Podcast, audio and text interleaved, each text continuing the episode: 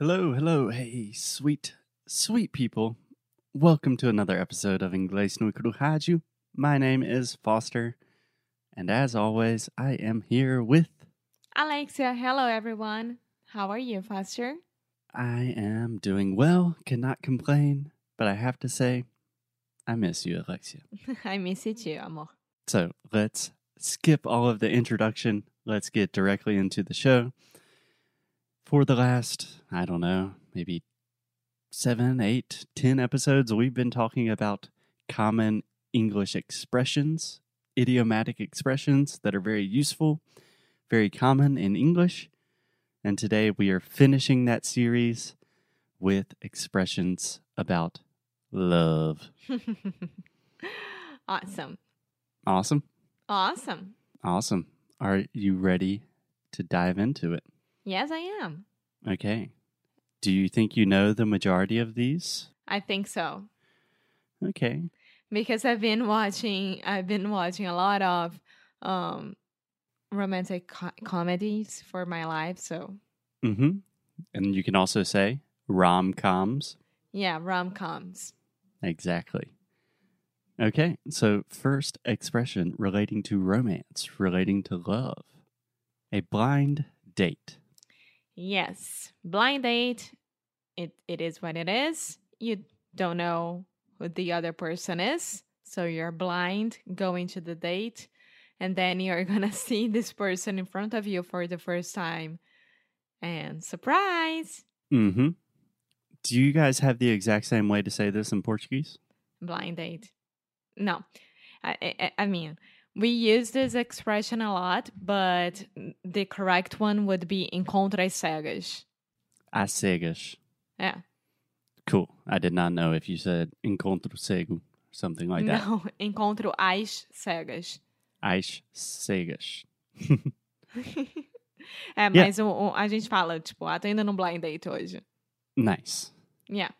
Have you ever been to a blind date, amor? Mm, no, I don't think I have. Have you? More or less with you. yeah, so I think we normally use blind date.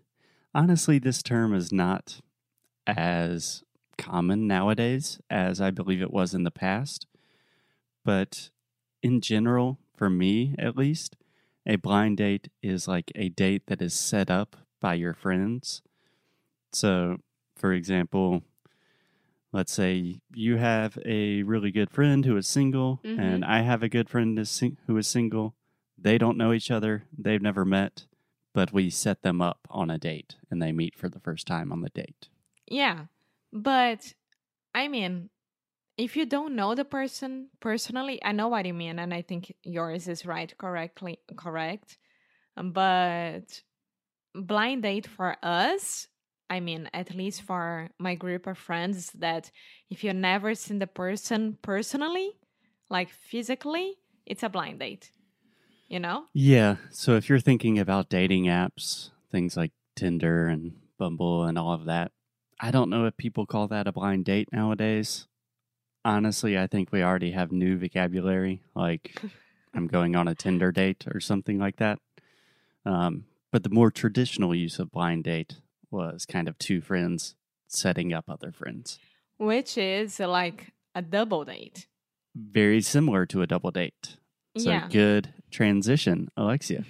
so can you describe to me what a double date is?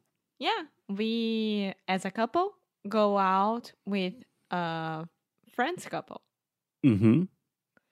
Exactly. And this is a double date. So Yeah. we can go to I don't know, have dinner together, to go to a bar together is a double date. yeah, a double date is just two couples going out. And it could be for the first time. Maybe if you have, for example, two people that are friends with two other people that are friends and you want to make it less awkward, you could have a double date as your first date. Or it could just be a date night with another couple. Yeah. I love going to double dates. You do? especially yeah especially when the other couple is getting to know each other and i can have like okay we like her or we like him we don't like this person I want to see how it goes. Okay. So for anyone thinking about going on a double date with me and Alexia, you can know that Alexia will be secretly judging you. I won't be judging, but I will be analyzing the situation. and and I'll give you a lot of considerations after. Okie dokie. Okay, next phrase, Alexia. I imagine you know this one, but I'm not positive. To be head over heels. I am head over heels for you, amor. Okay, do you want to explain this one to me? Completamente perdidamente apaixonada. Mm-hmm. Também. So can you think about this literally? What does it mean to be head over heels? Minha cabeça tá. Bom, tá. Não sei como é que eu explicaria, but I know the the the the meaning, Yeah, which is great. yeah. I was trying to think about this too when I just asked you that question. What does it mean to be head over heels? And if you're wearing heels, high heels, presumably your head is over your heels. So I'm not totally sure either. It's so weird. I'm É, sure tipo, there is. cabeça, Cabeça sobre os saltos. Yeah, I'm sure there is an a reason why we say that, but I did not do that research. So to be head over heels means you are completely passionate about someone. You are totally but in in, but in them. Portuguese, we we would say like da cabeça aos pés. You know? Ah, tô completamente apaixonada por você da cabeça aos pés. yeah, This makes sense. yeah. I, I think the idea is something like that. Like you make my whole world just turn upside down. I can't stop thinking about you. Yeah. Okay, cool. Just a couple more, Alexia. First, to pop the question. to pop the question can be when you are asking someone to marry you. So you're gonna pop the question, Will you marry me? Or if you want to be more serious with this person, like to pop the question as, Would you like to be my girlfriend or my boyfriend? And that's it. Perfect. Yeah, I would say almost all of the time we reserve this phrase for for marriage. So Mhm. when you ask someone to marry you, you are popping the question.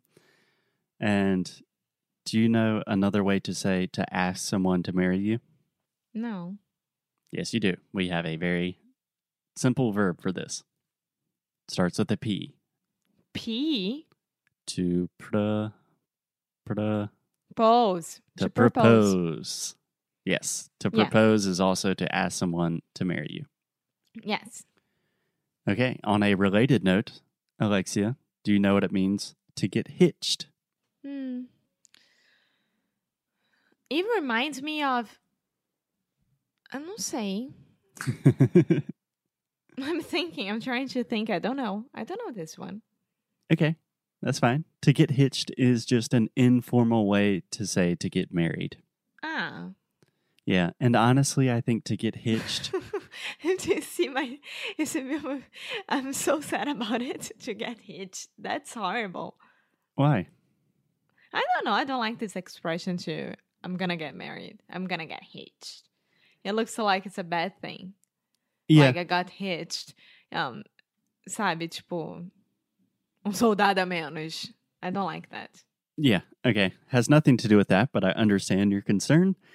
Normally, we say to get hitched when it's kind of um, like a fast wedding. Like if someone gets married in Las Vegas, it's like, oh, they traveled to Vegas and got hitched. Ah, I know someone. Yeah, I like. Yeah, now I understand. Cool. Okay, the last love phrase we have for today, Alexia. To settle down. Yeah, to be to be calm and in love with your partner, and then you're set, set, settling down, and you don't need to be um, going out anymore to find someone that maybe will be your lover, and like you're just very happy with your partner, and you're settled down. Yeah, yeah, that's essentially right. So you can use to settle down in a more general context of just uh, settle down, like be calm, relaxed.